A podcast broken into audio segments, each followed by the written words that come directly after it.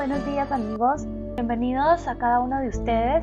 Mi nombre es Pamela Coutinho y hoy continuaremos con nuestras lecturas diarias del devocional Cada día en su presencia.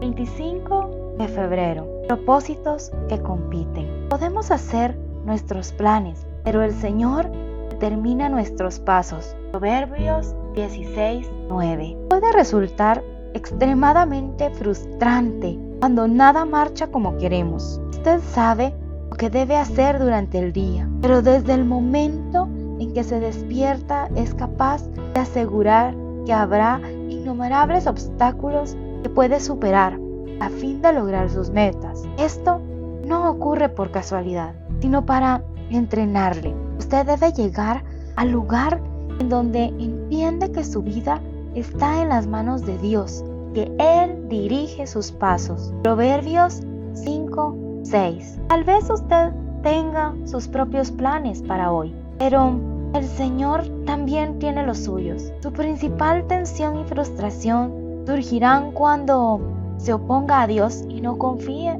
en sus buenos propósitos. Amigo, no se oponga a Dios. Él siempre gana. En lugar de ello, permita que el Padre lo dirija paso a paso y deje en sus manos lo que usted no es capaz de lograr. Esto puede hacer que se sienta vulnerable, pero de todas maneras confíe en Él, amando a quienes le necesiten y aceptando con paz los retos que surjan.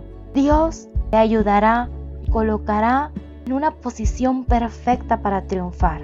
Oremos, Señor, no quiero luchar contra ti, sino deseo someterme a tu voluntad. Ayúdame a obedecer y a percibir tu presencia todo el día. Te confío mi vida, Padre. Amén. En su presencia acepte los propósitos de Dios para su día. Aceptemos ir de la mano de Dios cada momento de nuestra vida y dejemos de oponernos queriendo ser autosuficientes, queriendo ir muchas veces en contra la voluntad de los planes perfectos que Dios tiene para nuestra vida. Que Dios te regale un bendecido día. Hasta mañana.